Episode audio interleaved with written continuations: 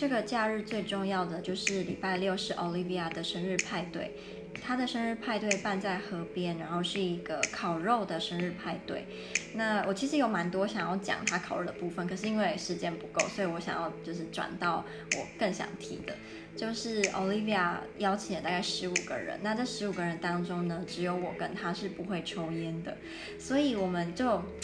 围绕在那个烟味当中，其实我是觉得有点不舒服，可是没办法，因为那是他们的文化嘛，所以我还是就是得承受，就是不停的被烟味所围绕住。那第再来就想跟大家分享的是，Olivia 的两个朋友也是中文系的，他们暑假的时候会来台湾，呃，一个是来台湾政治大学参加营队两个月，一个是要去花莲的。就是青年旅馆打工，所以他们两个非常兴奋，我也很兴奋，可以带他们看看台湾。